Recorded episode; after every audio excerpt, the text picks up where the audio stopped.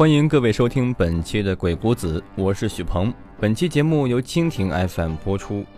今天鬼谷子告诉你，不要放弃梦想。大人物其实都是熬出来的。江湖有多大？其实很小。那是个初秋的下午，叮铃铃的车铃声响起，大街上一群年轻人顶着郭富城头。骑着崭新的凤凰自行车，在并不宽敞的大街上横冲直撞，齐刷刷地来到了一个外资餐厅门口。年轻人们的朝气给餐厅带来了一阵骚动。他们是来应聘的年轻人。那年的餐厅里正回响着最流行的歌曲《海阔天空》。不多久，其中一位大学生信心十足地走进经理办公室。那是个个子不高、其貌不扬，甚至有些腼腆的年轻人。他微笑着将简历递给了餐厅经理。经理看了眼简历，收敛起了微笑，然后慵懒地接过了简历，看也不看就放到了桌上，扔了一句：“回去等通知吧。”下一个。一天、两天、三天、一周，石沉大海，杳无音讯。有一种东西叫做永远等不到，那东西叫做明天。除此之外，还有录用通知。年轻人没得到录用，却意外的得到了明天。当年去肯德基应聘，去了二十五个人，二十四个应聘上，只有我一个被刷下。他姓马，当年人们叫他小马。后来这段故事成了他经常挂在嘴上自嘲的故事。结果正应了一句话：今天你对我爱答不理，明天我让你高攀不起。三十年后过后，还是一个初秋，一辆辆汽车鸣着汽笛在宽敞的马路上奔流不息，年轻人们依然骑着自行车在餐厅飞驰而过，只不过他们并没有驻足，餐厅里依然回荡着《海阔天空》，只不过物是人非。大厅电视里，漂亮的播音员正在播报一条新闻。日前，百盛餐饮集团宣布与春华资本以及蚂蚁金融达成协议，春华资本和蚂蚁金融将分别向肯德基母公司百盛中国投资四点一零亿美元和五千万美元。实际上，马云只是投资，并算不上是收购。但马云的成功之路，就如他曾经说过的一句话那样。人都要有梦想，万一实现了呢？江湖有时候尽是黑色幽默的笑话。当年失去工作的小马成了这间餐厅的老板之一。江湖很小，一不小心又邂逅了。这是一段激励故事，让我想起张仪。那还是个初秋，山花烂漫，风光旖旎的云梦山。张仪拜别了师傅鬼谷子，刚下山的张仪跟苏秦一样。意气风发，想做一番大事业，与现在初出茅庐的大学生的心思几乎一样一样的。每一个小小的纵横家的心里都有一个大大的梦想。毕业生张仪意气风发的到处去游说诸侯老板，想找一份好工作。既然是游说，就啃不了要学公关。所谓公关，其实就是陪老板、陪客户喝酒。这原本是一件很简单的事情，但是天有不测风云，张仪出事了。出事那天，张仪陪着楚国的 CEO 聊天楚国听说鬼谷子的学生都是不世出的奇才，但见张仪却是个相貌平平之人，难免有些失望，于是就心生一计。楚相假意留张仪晚上继续喝酒，说想学点纵横术。张仪见楚相是个礼贤下士的君子，就同意了。可谁知道，当大家正吃着火锅、唱着歌的时候，突然 CEO 说道：“自己刚买的玉玺不见了。”这时，突然有门客说了：“那么是新来的那个张仪偷的？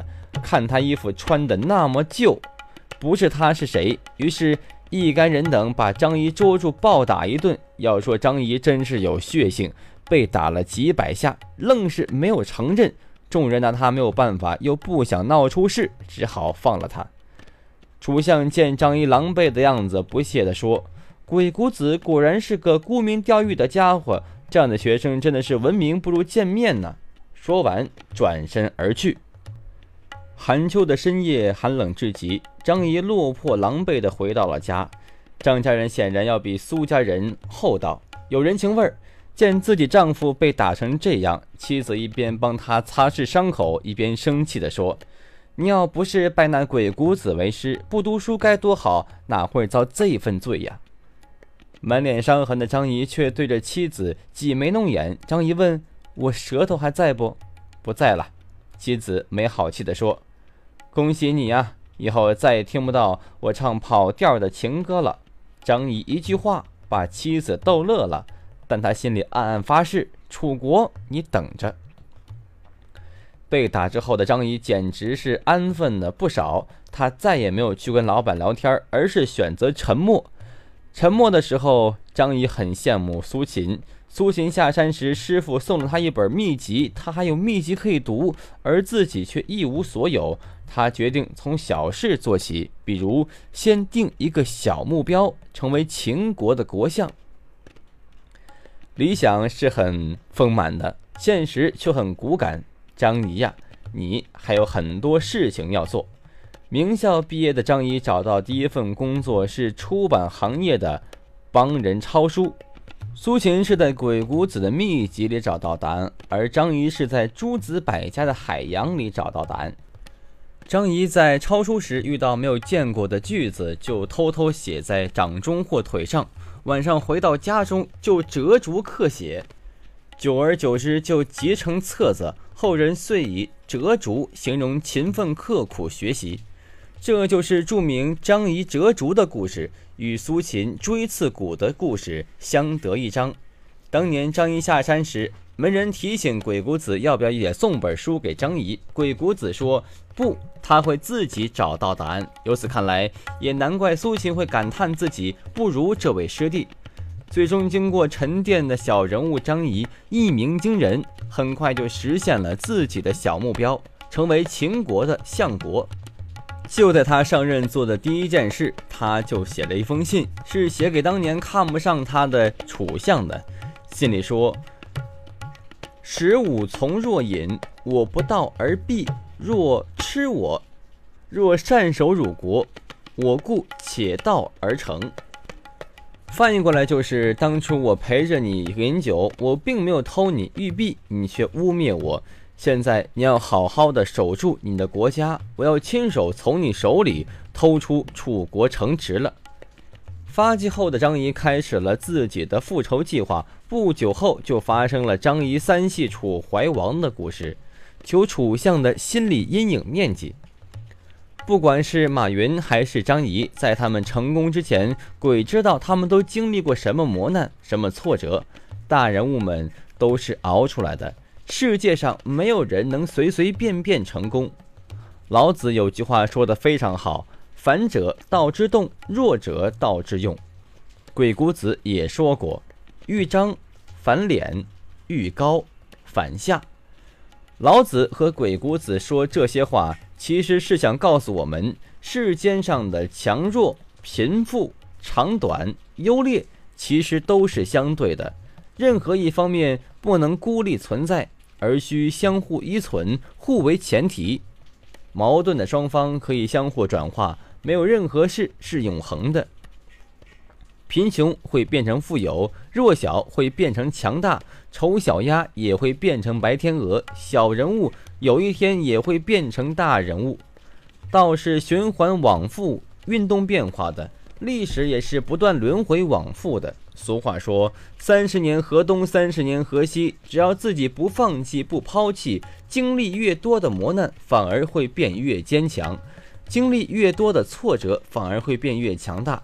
想做成大事，反而应该学会做一个小人物，做一件好事。而这也给我们一点启迪：想做大事，不如先给自己定一个小目标。